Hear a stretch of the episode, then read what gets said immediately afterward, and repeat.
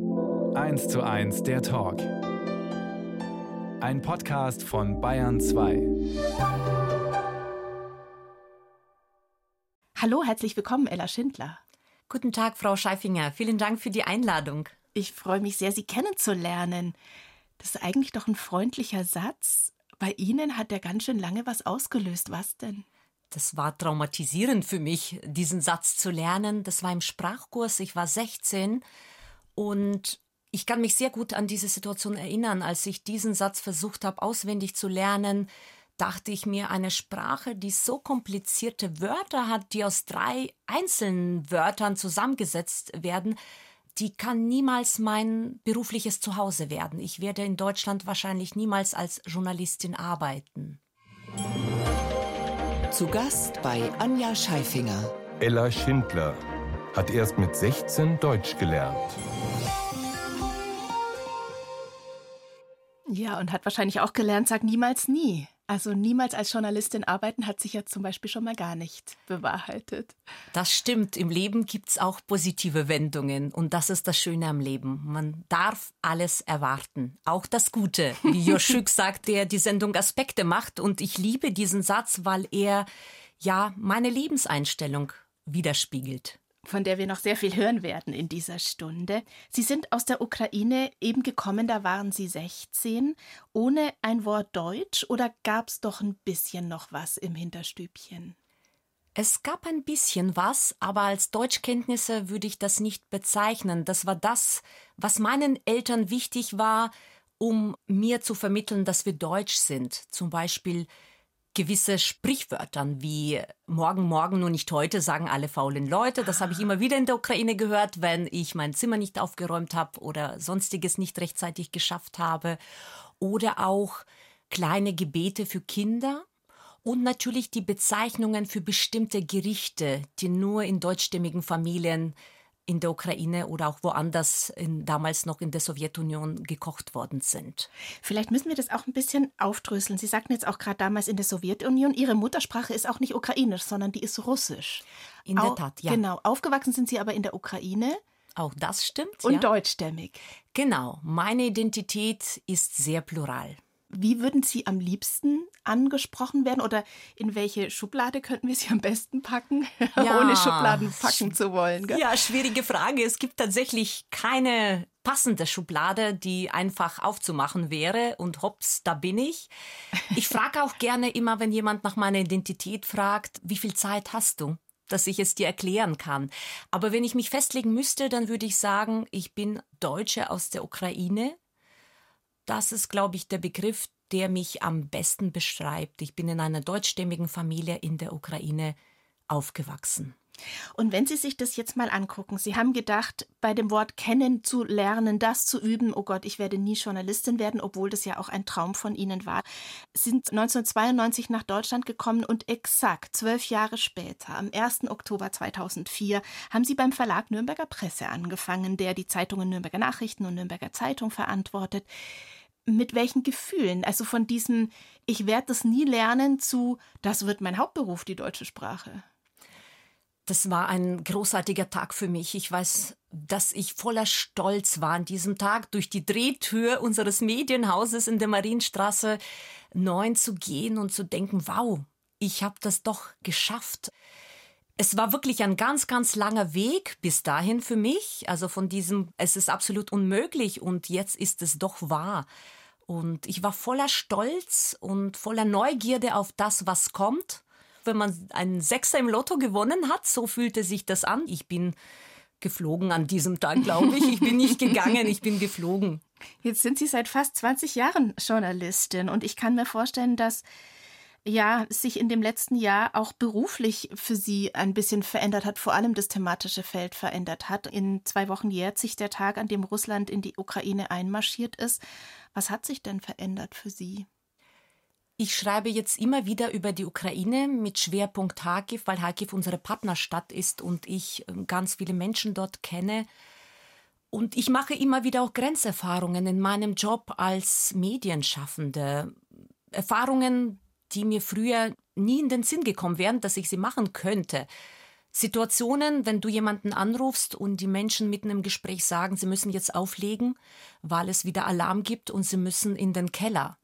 Und du denkst, okay, in ein paar Stunden versuche ich wieder bei der Interviewpartnerin oder Interviewpartner, ob diese Person noch am Leben ist, man weiß es nicht.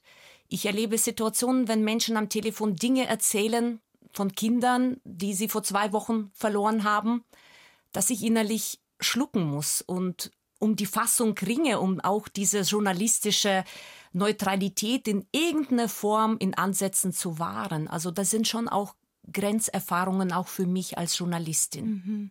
Und ich kann mir vorstellen, für Sie privat genauso. Also Sie haben ja sicherlich noch Familie, noch Freunde dort. Ja, ich habe noch entfernte Verwandte in der Ukraine und ganz, ganz viele Freunde. Also die Sorge um sie begleitet mich seit einem Jahr. Wie gehen Sie damit um? Auch hier ist das Leben so angelegt, dass wir lernen, auch mit allen möglichen Herausforderungen zu leben. Die Menschen in der Ukraine haben jetzt inzwischen auch eine Art Alltag für sich und ich auch. Am Anfang war das ganz schlimm. Ich habe jeden Tag, mehrmals am Tag, manche Menschen angeschrieben, ob alles okay ist. Der Tag begann damit, dass ich auf mein Handy blickte und schaute, okay, gibt es eine Nachricht auf meine Meldung am Abend? Und so endete auch oft der Tag, dass ich Menschen eine möglichst ruhige Nacht gewünscht habe. Diese Anspannung hat nachgelassen, Gott sei Dank. In permanenter Alarmbereitschaft kann kein Mensch auf die Dauer leben. Und es ist schon auch für mich ein Stück weit Alltag geworden, aber auch jetzt gibt es immer wieder, ich nenne das Realitätsschübe, also mhm. Momente, mhm in denen mir ganz, ganz klar wird, was gerade in der Ukraine passiert. Also es gibt manchmal Situationen, da kann ich auf die Metaebene gehen, auf das Ganze aus dieser Vogelperspektive blicken. Und dann gibt es Momente, in denen mir bewusst wird, Mensch, die und die Person könnte es vielleicht morgen nicht mehr geben. Das Schwimmbad, in dem ich geschwommen bin, mein Haus, in dem ich aufgewachsen bin, meine Schule, auch das könnte vielleicht morgen einfach verschwinden. Und das sind schon so Momente, da empfinde ich ein Entsetzen in mir immer wieder. Und diese Momente, diese Realitätsschübe passieren nicht mehr so oft, aber die gibt es doch immer wieder. Und Sie haben sich gerade jetzt in dieser Situation einen Titel gewünscht. Und diesem Wunsch wollen wir natürlich gerne nachkommen. Und nachdem Sie natürlich wesentlich besser sprechen als ich, ukrainisch, würde ich Sie bitten, das vorzulesen. Oh ja, das ist die ukrainische Band. Sie heißt Okean Else und das Lied heißt Kvite Minichzon. Und warum haben Sie ihn sich gewünscht, den Titel? Das ist ein Lied, das mich sehr traurig macht, aber das ist ein schönes Lied, das genau das beschreibt, was gerade in der Ukraine passiert ist. Diese Parallelität. Es gibt Menschen, die an der Front kämpfen um die Unabhängigkeit der Ukraine. Und es gibt Menschen, also die Zivilbevölkerung. Und auf den ersten Blick scheint es, dass es zwei unterschiedliche Realitäten sind.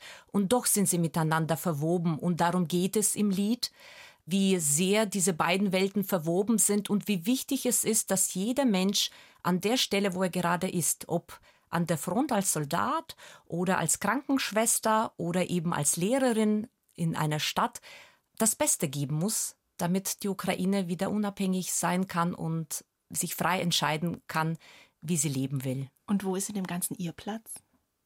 Mein Platz ist nicht in der Ukraine, der ist hier. Meine Aufgabe sehe ich eher darin, die Menschen hier bei uns in Deutschland mitzunehmen, in die Welt der Ukraine, meine Aufgabe ist, Menschen hier zu erklären, wie es Menschen in der Ukraine geht.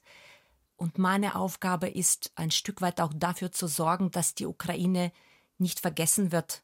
Egal wie lange der Krieg dauert, äh, er wird sicherlich noch dauern und egal was kommt, dass die Menschen die Ukraine noch in Präsenz vor sich sehen und helfen.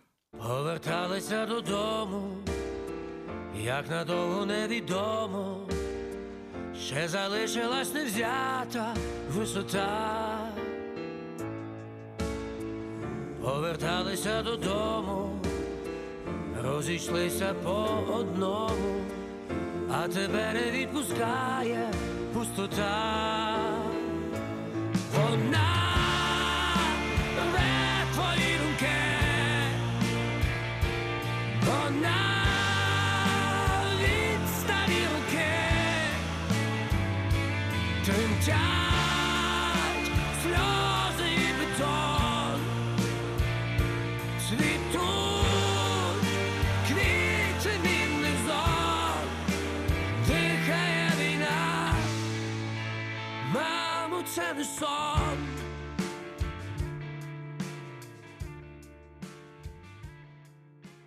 Die ukrainische Band Okean Else, die sich die Journalistin Ella Schindler gewünscht hat in 1 zu 1 der Talk auf Bayern 2.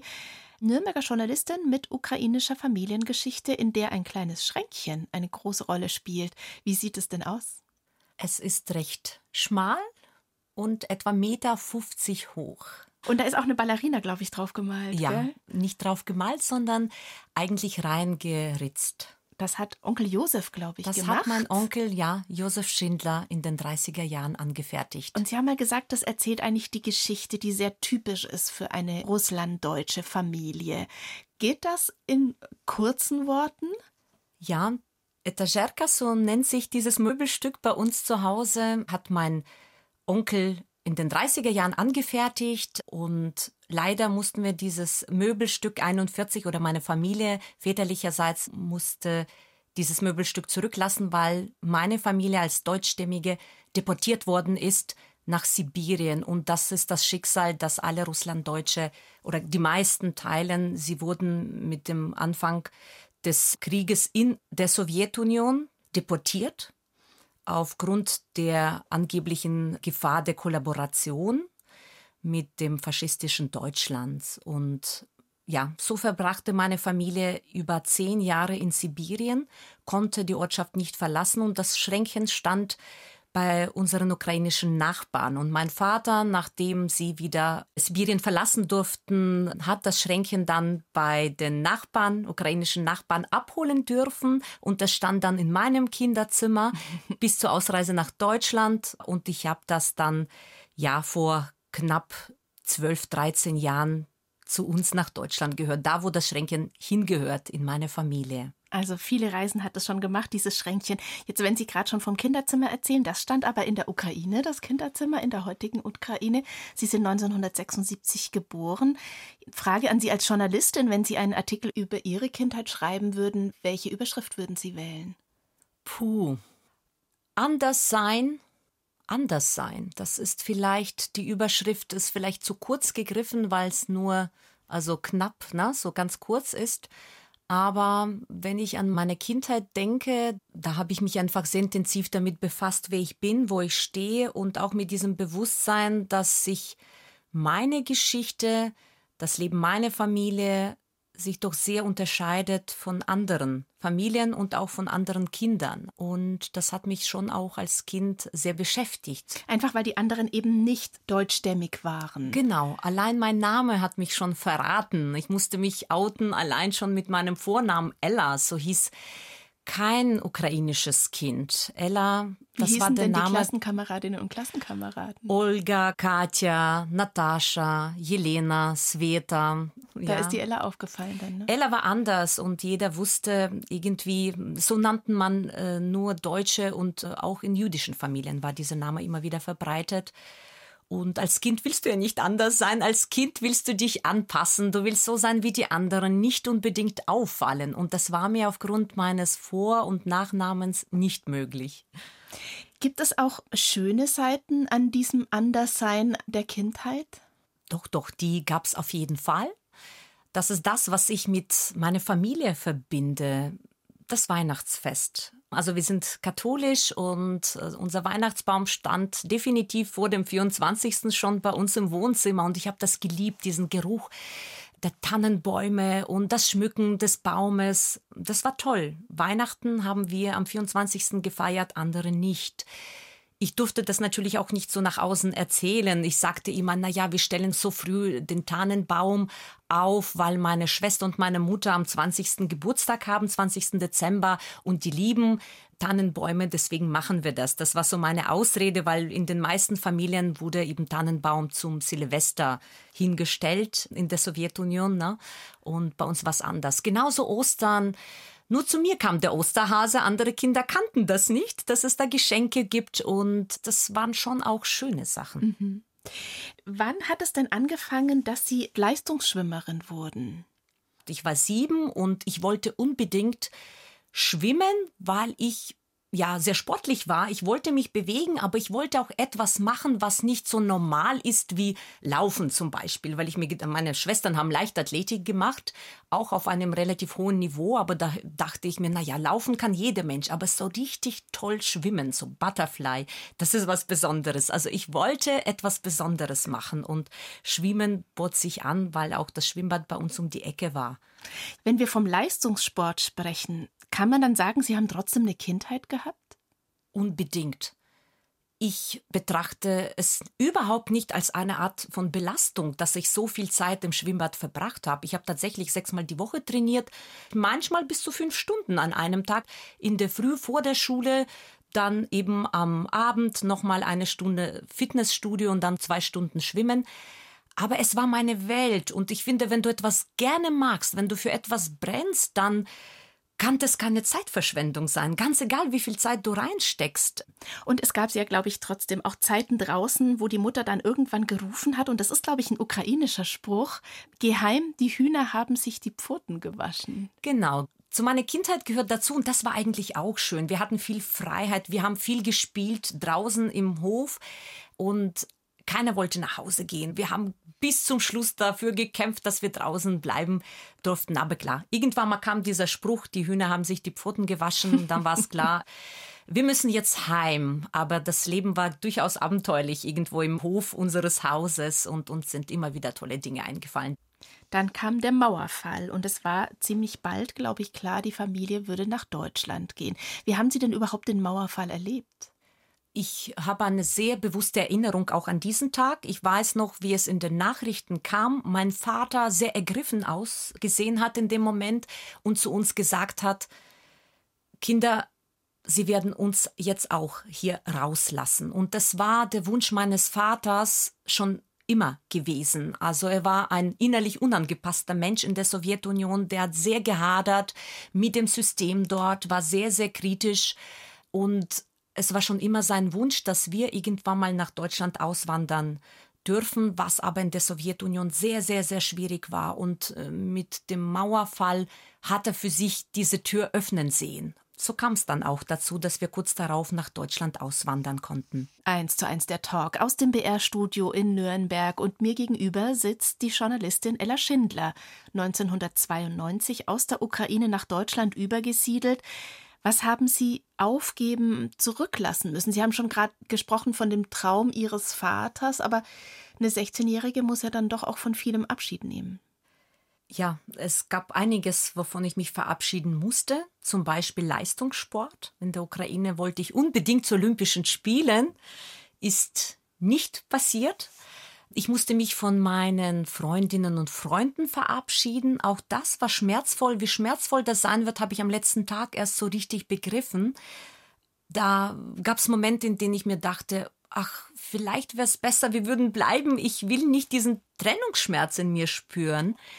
Und gleichzeitig war ich voller Neugierde und voller Hoffnung auf das, was kommt. Auch ich wollte nach Deutschland. Meine Eltern haben mich gefragt. Sie wären nicht ausgewandert, wenn ich nicht mein Go dafür gegeben hätte. Aber ich wollte nach Deutschland, weil ich das Gefühl hatte, da steht mir die Welt offen. Man darf nicht vergessen, das war das Jahr 92. Damals gab es nicht so viele Möglichkeiten, die Ukraine zu verlassen und andere Länder zu bereisen. Und für mich öffnete sich mit dieser Ausreise auch diese Tür, die Welt zu begreifen und die Welt zu entdecken und ich war voller Neugierde auf das, was da kommt. Also es war auf jeden Fall auch positiv besetzt und zum Teil hoffte ich auch in Deutschland ein bisschen normaler in Anführungsstrichen zu wirken. Also so, dass ich eben nicht mehr so auffalle durch meinen Namen. Und ich dachte, wenn ich dort bin, bin ich so wie alle. Hat sich ich das bin bewahrheitet? ich bin doch schließlich auch eine Deutsche. Nein, das hat sich überhaupt nicht bewahrheitet. Ganz im Gegenteil, ich musste wieder mich mit meiner Identität beschäftigen, auch darum ringen und überlegen, was bin ich jetzt, wie nehme ich mich wahr, wie nehme ich andere wahr. Und immer wieder stelle ich fest, dass ich von anderen auch anders wahrgenommen werde, als so wie ich mich fühle und warum man nicht einfach zu mir sagen kann, Ella Schindler ist eine Ukrainerin. Es ist eine komplexe Geschichte. Meine Identität ist sehr plural, aber das ist bei ganz, ganz vielen Menschen der Fall, auch in Deutschland. Also nicht jeder hat einen Lebenslauf hier geboren, in dieser Stadt hier geblieben. Interessanterweise war es, glaube ich, bei Ihnen dann ein drittes Land, das so ein bisschen Licht auch für Sie in dieses Ich fühle mich fremd überall, das dann nochmal so ein bisschen eine neue Perspektive gebracht hat. Sie sind nach England gegangen, ein paar Jahre später haben mit Menschen mit Behinderung gearbeitet. Erstmal noch die Frage, welche Bilder kommen da als erstes hoch, wenn Sie heute daran zurückdenken, an diese Zeit? Wenn ich an England denke, denke ich an ganz, ganz viele herzliche Menschen, die locker drauf waren. Für die es schon mal kein Problem war, dass mein Englisch nicht perfekt war. Also diese Lockerheit wünsche ich mir manchmal in Deutschland. In Deutschland äh, habe ich mich viel mehr unter Druck gesetzt gefühlt, korrekt zu sprechen. Und wenn ich an England denke, ja, denke ich auch. Ich war erstmal in Cornwall, dann natürlich an die schöne Landschaft, aber ich denke auch an London, weil dort arbeitete ich dann später. An, ja, an diese großartige große Stadt, in der so viel Platz ist für jeden Menschen, egal wie dieser Mensch ist und tickt und lebt. Mhm. Und da haben Sie eben in diesem Bezug auf Fremdsein einmal erzählt, Sie hätten drei Erkenntnisse gewonnen. Können Sie uns an denen teilhaben lassen? Also die erste Erkenntnis war, interessant. Ich brauche nur zwei Stunden, um von Deutschland nach England zu kommen und ich werde anders wahrgenommen, obwohl ich eigentlich dieselbe Person bin. In Deutschland war ich für viele einfach die Ukrainerin oder die Frau aus Osteuropa mit den üblichen auch Stereotypen und Vorurteilen. Und in England war ich plötzlich für alle the German Girl, weil sie wussten, ich komme aus Deutschland und das hat niemand in Frage gestellt. Das fand ich interessant und das hatte auch gezeigt, wie lächerlich manchmal auch dieses stereotype Denken ist, dass es oft ein Konstrukt im Kopf ist bei anderen Menschen. Und auch das habe ich gemerkt, es ist nicht egal, woher du migrierst. Wenn du aus Osteuropa kommst, aus Afrika oder aus Nahen Osten, wie auch immer, stehst du in der Hierarchie bei Migrantinnen viel tiefer, als wenn du aus einem westlichen Land kommst. Die zweite Erkenntnis war, ich hänge an Deutschland. Also das war etwas, ich habe mein Leben auch in Deutschland plötzlich vermisst. Also es war ein bewusster Schritt nach England zu gehen. Ich wollte die Sprache erlernen und ich wollte einfach gucken, wie das ist, nochmal irgendwo neu anzufangen, als Migrantin da zu sein, unter anderen Voraussetzungen als damals 92. Und ich habe gemerkt, ich will zurück. Deutschland ist mein Zuhause. Das war die zweite Erkenntnis. Und die dritte Erkenntnis war, vielleicht kann ich tatsächlich irgendwas mit Sprache machen in Deutschland, weil meine Freundinnen haben mir oft geschrieben, ich habe ganz viele E-Mails und Briefe geschrieben in dieser Zeit. Und da war oft die Rückmeldung, ach Ella, du schreibst so schön, so spannend, erzähl doch uns mehr, was du so alles erlebst. Und das tat ich eben größtenteils auf Deutsch. Und da war eben die Erkenntnis, vielleicht ist mein Deutsch gut genug, um damit auch beruflich irgendwas Vernünftiges zu machen. Und dann haben Sie prompt zurück wieder in Nürnberg sich bei der Nürnberger Zeitung beworben und das allen verheimlicht. Warum denn? Ich habe mich für meine eigene Courage geschämt. Ähm, das war das Jahr 2004. Wir haben damals noch nicht einmal diskutiert, ob wir in einem Einwanderungsland leben. Und Journalismus war ein ganz hoher Turm, zu dem Zugang nur bestimmte Menschen haben und sicherlich keine Menschen, die aus einem anderen Land eingewandert sind und Deutsch nicht als erste Sprache sprechen. Also ich habe es gewagt, aber ich dachte, in meinem Umfeld werden Menschen denken, ich bin größenwahnsinnig geworden. Und ich habe mir nicht viele Chancen ausgerechnet. Ich dachte, na ja, es kommt vielleicht sowieso die Absage, aber ich will es zumindest versucht wissen. Und wenn ich die Absage kriege, dann muss ich niemandem was erzählen. Also behalte ich es für mich. Und an einem Freitag, den 13. kam im Gegenteil die Zusage. Ist eigentlich der Freitag der 13. in der Ukraine auch ein Unglückstag, was ja für Sie dann am Ende eh keiner war? Also die Zahl 13 ist das. Freitag der 13. in dem Zusammenhang nicht. Aber das habe ich in Deutschland auch so kennengelernt gehabt, dass es eben ein Unglückstag ist. Das soll mir keiner mehr erzählen. Also für mich war das auch einer der glücklichsten Tage in meinem Leben, mhm. als ich die Zusage bekommen habe. Wie hat sich das denn geäußert? Sie thematisieren auch jetzt bei uns in dieser Stunde ja immer wieder dieses sich fremd fühlen und dieses Gefühl zu haben, russische Muttersprache, als Kind in der Ukraine aufgewachsen, aber deutschstämmig, dass das in Ihnen ausgelöst hat, ich habe eigentlich gar nicht wirklich Selbstvertrauen. Wie hat sich das im Laufe Ihrer ersten journalistischen Jahre geäußert? Migrantisch sein in einem Universum, in dem es eine Ausnahme ist, migrantisch zu sein. Da fühlte ich mich oft auch nicht gut genug, weil ich diese Prämisse hatte, ich muss ja perfekt Deutsch können. Und dann habe ich einen Platz hier in dieser Runde verdient. Erst später Obwohl ich sie ja genommen wurden. Also ja, sie, ja, natürlich, ja, schon, ja. Ne? Eigentlich paradox, ne? Aber irgendwie dieser Anspruch in mir war da, an sich nichts Schlechtes, ne? An seinen Sprachkenntnissen zu arbeiten. Was ich aber schade finde, ich denke, ich blickte auf mich selbst durch die Brille der Gesellschaft damals. Und es ist oft so, dass Menschen, die Deutsch nicht perfekt beherrschen, ja, mit so einem Stigmata versehen werden. Es war mir damals noch nicht so ganz bewusst, dass Journalismus mehr ist als die perfekte Schreibe, dass man gut recherchieren muss, man muss in der Lage sein, gute Themen zu finden, in Beziehung mit Menschen treten zu können, dass sie dir was erzählen. Du musst teamfähig sein. Also der Beruf ist so vielfältig. Es ist nicht nur das perfekte, fehlerfreie Schreiben. Das war mir eben damals nicht bewusst. Und das war ein ganz, ganz langer Prozess der Emanzipation in mich und Selbstermächtigung, bis ich sagen konnte, nein, ich habe es verdient, an diesem Redaktionstisch zu sitzen. Eine Stunde, zwei Menschen im Gespräch auf Bayern 2. Anja Scheifinger trifft Ella Schindler für mehr Diversität, auch beim Wetter. Und zwar spielt da das Hoch Ahmed eine Rolle, das wir auch Ihnen zu verdanken haben, aber das müssen Sie uns erzählen. Ja, Hoch Ahmed war mein erstes Highlight im Jahr 2020.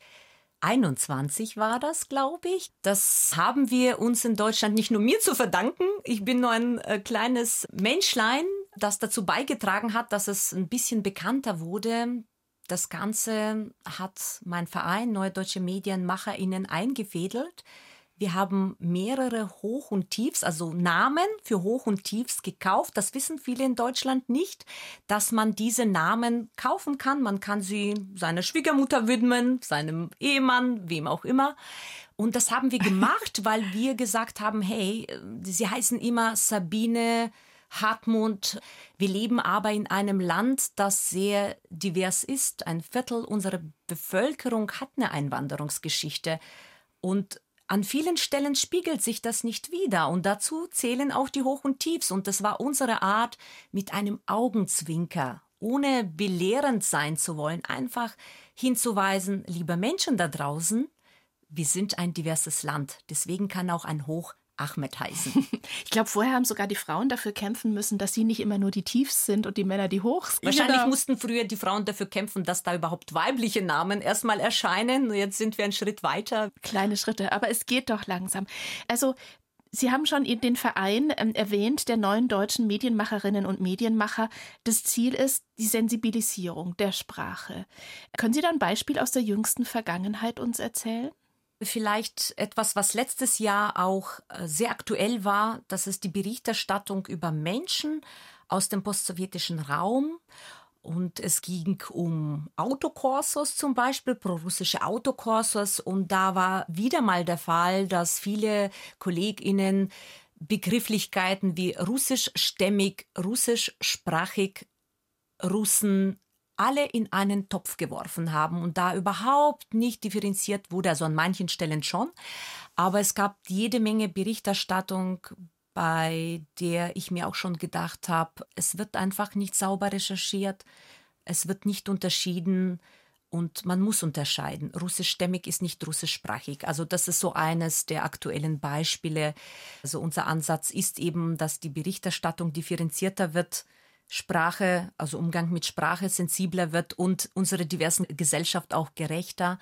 Aber es geht auch um die Wahl der Themen bei den neuen deutschen Medienmacherinnen. Also es geht nicht nur um die Sprache an sich als unser Instrument, na, unser Handwerk im Journalismus, sondern auch, wie wir an die Themen herangehen.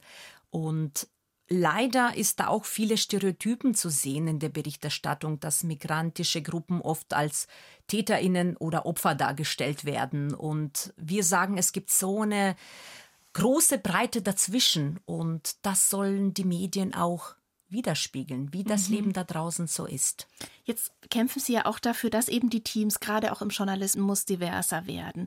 Und ich kann mir gut vorstellen, wenn ein Homosexueller oder eine Homosexuelle über den Christopher Street Day berichtet, dass sie da natürlich anders berichten kann, das liegt auf der Hand. Wenn ich mir jetzt aber den Lokaljournalismus anschaue, wo zum Beispiel auch mal über einen Kaninchenverein natürlich berichtet wird, was für einen Unterschied macht es da? Haben Sie da Beispiele, wo Sie sagen, das hat noch eine viel größere Bandbreite, wo dann auch der Blickwinkel anders wird? Unbedingt. Und das ist mit der Punkt. Wir wollen auch nicht nur auf ein Merkmal reduziert werden als neue deutsche MedienmacherInnen. Also ich bin nicht immer nur die Ella aus der Ukraine, die nur über die Ukraine berichten soll oder mag.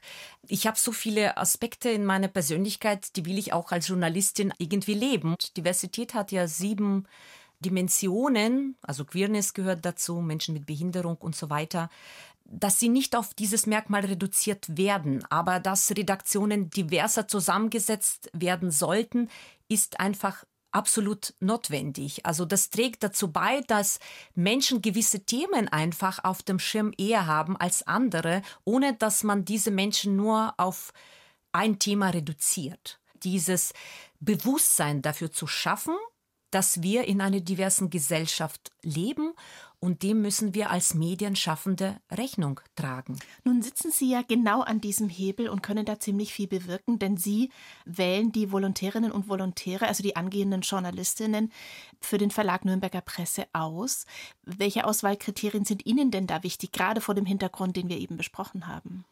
Also ich wähle sie nicht alleine aus, aber ich, ich darf mitentscheiden, was auch schon mal gut ist. Natürlich spielt Diversität eine große Rolle, weil Redaktionen nach wie vor eher homogen sind. Aber das bedeutet nicht, dass jemand, der was auch immer queer ist oder interkulturellen Hintergrund hat, automatisch Expertin auf diesem Gebiet ist. Also das eine muss das andere nicht unbedingt bedingen, aber oft ist es der Fall. Also wir schauen natürlich auf ganz viele Dinge, die genauso stimmen sollten, wie zum Beispiel ja, wie sehr brennt jemand für Lokaljournalismus? Wie gut kann jemand schreiben? Welche Kompetenzen im digitalen Bereich bringt diese Person mit? Aber Diversität einfach so, ja, im Hintergrund als ein Augenmerk von uns bleibt schon dabei. Es ist auch wichtig. Nur als Beispiel mich kann man nicht nur mit guten Praktikas oder mit zahlreichen Praktika, wo auch immer, beeindrucken, weil Praktiker sagen oft nur etwas darüber aus, wie dick der Geldbeutel der Eltern war. Ob jemand sich leisten konnte, sein Kind für einen Monat zu der Süddeutschen Zeitung nach München zu schicken oder zur Zeit nach Hamburg. Es gibt viele Menschen aus Arbeiterinnenfamilien, die einfach nicht so viele Praktika vorweisen können, ganz einfach, weil sie in den Semesterferien arbeiten müssen. Und ich sage zum Beispiel, dass wenn jemand äh, mehrere Jahre in der Gastrobranche Erfahrungen gesammelt hat, dann ist es auch ein guter Hinweis, dass die Person robust ist, dass sie auch das Arbeiten am Wochenende oder am Abend nicht scheut und vielleicht gelernt hat, mit Menschen, so wunderlich sie auch sein mögen, und das ist manchmal in den Gaststätten der Fall, umgehen können. Sind das nicht die Kompetenzen, die wir im Journalismus brauchen? Natürlich sind sie das, unbedingt. Und wenn ich an Diversität denke, heißt es für mich einfach, all das mitzudenken bei der Auswahl. 1 zu 1, der Talk auf Bayern 2. Anja Scheifinger im Gespräch mit Ella Schindler, Vorsitzende der neuen deutschen Medienmacherinnen. Und Medienmacher, da wollen wir die Männer doch an der Stelle auch nicht vergessen, und stellvertretende Vorsitzende des Partnerschaftsvereins Kharkiv Nürnberg. Kharkiv ist ja die Partnerstadt von Nürnberg. Was sind denn da im Moment oder auch in den, im letzten Jahr jetzt, gerade wo es so brisant geworden ist mit dem Krieg, die Projekte?